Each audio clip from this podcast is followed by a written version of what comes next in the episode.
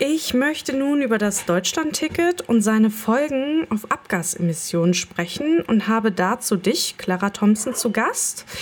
Du bist Klimagerechtigkeitsaktivistin, Kolumnistin und Autorin und seit Juli 2023 sogar Verkehrsexpertin bei Greenpeace in Deutschland. Es ist ja nun so, dass das Deutschlandticket seit Juni genutzt wird und äh, Statistiken zufolge wurde das Deutschlandticket gut angenommen. Kannst du das bestätigen? Deutschland-Ticket wurde grundsätzlich schon sehr gut angenommen. Es wurden viele Tickets verkauft, natürlich nicht so viele wie damals mit dem 9-Euro-Ticket. Das liegt unter anderem daran, dass mit 49 Euro ist einfach eine andere Hausnummer als 9 Euro. Nicht alle Menschen können sich das leisten. Und was vor allem noch dazu kommt, ist, dass wir anhand der aktuellen Debatte um die Finanzierung des Tickets sehen, dass es noch keine Sicherheit gibt, dass es bleibt. Das verunsichert die Menschen und auch deswegen wurde das Ticket noch nicht so gut angenommen, wie es hätte angenommen werden können. Okay. Und ähm, ist es so, dass Menschen durch das Deutschland-Ticket wesentlich mehr mit dem Zug fahren, sprich, dass es den im Voraus erwünschten ökologischen Mehrwert auch hat? Es ist schon so, dass mehr Menschen oder auch gerade PendlerInnen umgestiegen sind, auch einige Firmen das äh, Deutschland-Ticket als neues ÖPNV-Ticket anbieten und es auf jeden Fall zu einer Zunahme kam an äh, äh, Menschen, die dieses Ticket nutzen.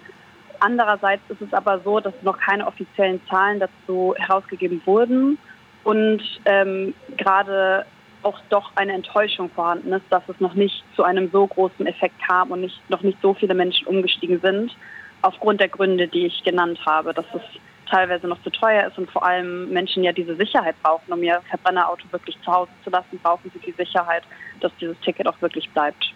Wir hatten ja schon mal miteinander gesprochen und in diesem Vorgespräch sagtest du auch etwas darüber, dass es noch keine Messung über Abgasemissionen gibt, weil es das Deutschlandticket einfach noch nicht lang genug gibt. Wie lange müsste das Deutschland-Ticket noch zur Verfügung stehen, um Messungen machen zu können? Was würde da Sinn machen? Es muss mindestens ein halbes Jahr, vielleicht sogar ein Jahr laufen. Ähm, das Problem ist aber, würde ich sagen, wirklich weniger wie lange, weil man hat ja auch schon anhand der drei Monate beim 9-Euro-Ticket gesehen, dass Menschen gesagt haben, okay, klar, für 9 Euro kaufe ich mir das natürlich. Ganz klar gesagt haben, in der Zeit nutzen sie eher den ÖPNV als ihr Auto, um irgendwie von A nach B zu kommen, weil es die günstigere Alternative ist und da auch innerhalb dieser kurzen Zeit schon ein sehr großer Effekt wahrgenommen werden konnte.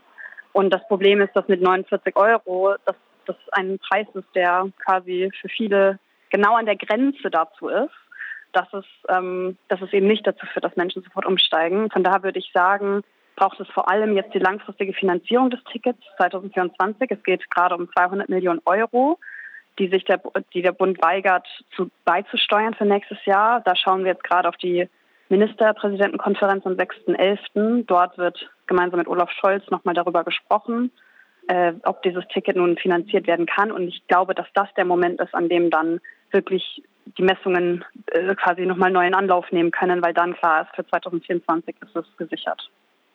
Was könnte denn an der Infrastruktur der Deutschen Bahn verbessert werden, um das Deutschland-Ticket weiterzuführen? Grundsätzlich ist es ganz wichtig zu sagen, dass die Konzentration jetzt gerade auf den Preis geht. Also wie teuer ist dieses Ticket? Es ist ein, ein einzigartiges Ticket, ein eines der besten Verkehrsprojekte, weil es wirklich unkompliziert Mobilität für alle ermöglicht. Und es ist auch wichtig zu sagen, dass der Preis da ganz zentral ist. Aber der Punkt, den wir nicht vergessen sollten, ist, dass wir auch noch Geld brauchen, um in den Ausbau der Bahn zu gehen. Da wir haben marode Schienennetze, wir haben teilweise auch nicht gute Arbeitsbedingungen für die Menschen, die dort arbeiten. Wir haben zu wenig BusfahrerInnen. Wir müssen auch darüber sprechen, wie viele Busse und Bahnen brauchen wir eigentlich, um wirklich die Mobilitätswende zu erreichen. Dafür brauchen wir auch Gelder. Und die Sorge ist gerade, dass wir dadurch, dass wir uns so auf die Geldfinanzierungs, wie teuer ist das Ticketfrage konzentrieren, vergessen, dass das auch noch passieren muss. Und das ist das Ding, es muss beides passieren, genauso wie beim Autoverkehr, sowohl Autobahn als auch Subventionen für AutofahrerInnen gegeben wurden, muss das jetzt umgesteuert werden, in den ÖPNV gehen, in die Bahn gehen und da in den nächsten Jahren massiv ausgebaut werden. Und ähm, welche Personen oder Personengruppen nutzen denn vor allem das Deutschland-Ticket?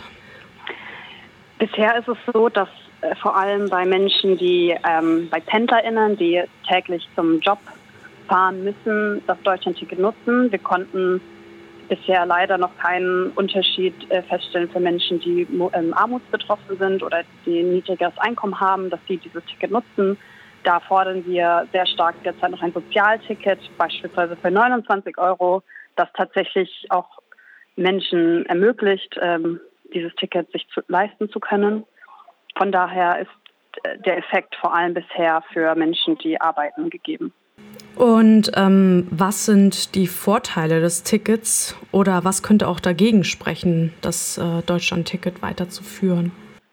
Es ist so, dass gerade 29 Prozent der Deutschland-Ticket-Kundinnen der Aussage zustimmen, das Ticket auch für einen höheren Preis nutzen zu wollen. Das sind erstaunlich wenige. Das heißt, es ist ganz wichtig, dass dieses Ticket bleibt. Es spricht eigentlich aus meiner Perspektive sehr wenig dagegen, dass das Ticket nicht bleiben sollte. Im Gegenteil, es hat wahnsinnig viel Potenzial und wir sollten uns jetzt darauf konzentrieren, dieses volle Potenzial des Tickets auszuschöpfen, was gegeben ist, wenn es ein bundesweites Studieticket gibt, wenn es eben ein Sozialticket gibt.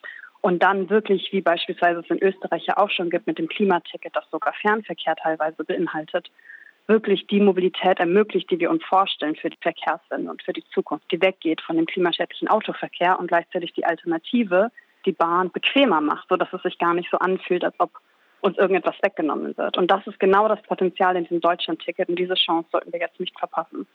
Mm, wie kann denn das äh, Deutschland-Ticket für Menschen, die es nicht nutzen, attraktiver gemacht werden? Da ist es möglich, an mehreren Stellschrauben zu drehen.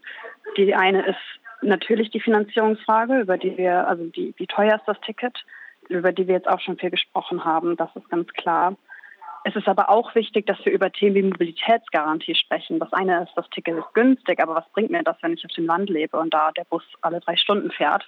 Dann werde ich dieses Ticket mir auch nicht, nutz äh, nicht nutzen. Das heißt, da muss auch darüber gesprochen werden, wie wollen wir eigentlich Mobilität organisieren? Soll das als Dienstleistung gesehen werden oder ist das vielleicht ein Recht für alle und bedeutet das dann, dass der Bus doch alle halbe Stunde fährt, auch wenn sich das vielleicht finanziell nicht rentiert, weil wir als Gesellschaft uns darauf einigen zu sagen, es ist aber ein Recht, das alle brauchen.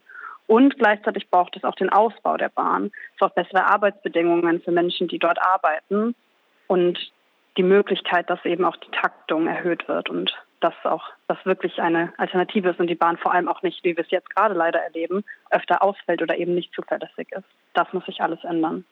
Auf der politischen Ebene wird ja auch sehr stark darüber diskutiert, ob das Deutschland-Ticket weiterhin angeboten werden soll. Und ähm, Verkehrsminister Volker Wissing ist davon jetzt nicht überzeugt, weil ab Ende 2024 geplant war, über die weitere Finanzierung und Struktur des Deutschland-Tickets zu sprechen. Macht es deiner Meinung nach Sinn, weiterhin Geld zur Verfügung zu stellen für das Deutschland-Ticket, damit Menschen weniger mit dem Auto fahren und stattdessen mehr mit dem Zug? Unbedingt macht das Sinn. Konkret ist das Problem ja, dass sowohl Bund und Länder einen gewissen Betrag, 1,5 Milliarden Euro, zugesichert haben. Den bezahlen sie auf jeden Fall fürs Deutschland-Ticket nächstes Jahr. Jetzt ist es aber so, dass das Ticket doch teurer geworden ist, es um 400 Millionen Euro geht, die für nächstes Jahr noch bezuschusst werden müssen. Die Länder haben gesagt, sie zahlen die Hälfte davon. Wissing weigert sich aber, seine Hälfte zu bezahlen, weil er sagt, das ist Aufgabe der Länder. Aber da ist auch die Frage, muss man grundsätzlich darüber sprechen, ist dieses Deutschland-Ticket, das ja auch bundesweit angelegt ist, ist das nicht auch eine Frage äh, für den Bund und zu entscheiden, wir als Gesellschaft wollen das und wir wollen das auch unterstützen. Deswegen finden wir es absurd, dass Volker Wissing sich weigert, die letzten 200 Millionen zu bezuschussen, vor allem wenn man sich anschaut, dass das genau der Betrag ist, der in 1,2 Kilometer der umstrittenen Autobahn A100 geht, wo Wissing ja auch ohne Probleme sagt, da geben wir das Geld rein. Es muss also ganz klar eine Umverteilung von Geldern geben und eben eine klare Priorisierung der Bahn gegenüber Autobahn. Also bist du der Meinung, dass da auf jeden Fall die Priorität noch an der falschen Stelle liegt? Die aktuelle Debatte zeigt, dass wir dass das Verkehrsministerium immer noch in einer autozentrierten Denkweise feststeckt, in der ohne Probleme Milliarden an Euro in Autobahnen gesteckt werden, aber über 200 Millionen, was im Vergleich wirklich ein kleiner Betrag ist, gestritten wird. Und das ist auch, wo wir gegen ankämpfen, was sich ändern muss, dass da ganz klar gesagt wird, diese Gelder müssen auch jetzt entsprechend umverteilt werden. Und es kann nicht sein, dass wir weiterhin Natur, Wälder, Moore oder auch soziokulturelle Zentren im Fall von Berlin zerstören, um Autobahnen zu bauen, statt auf die klimafreundliche Alternative, die Bahn zu setzen.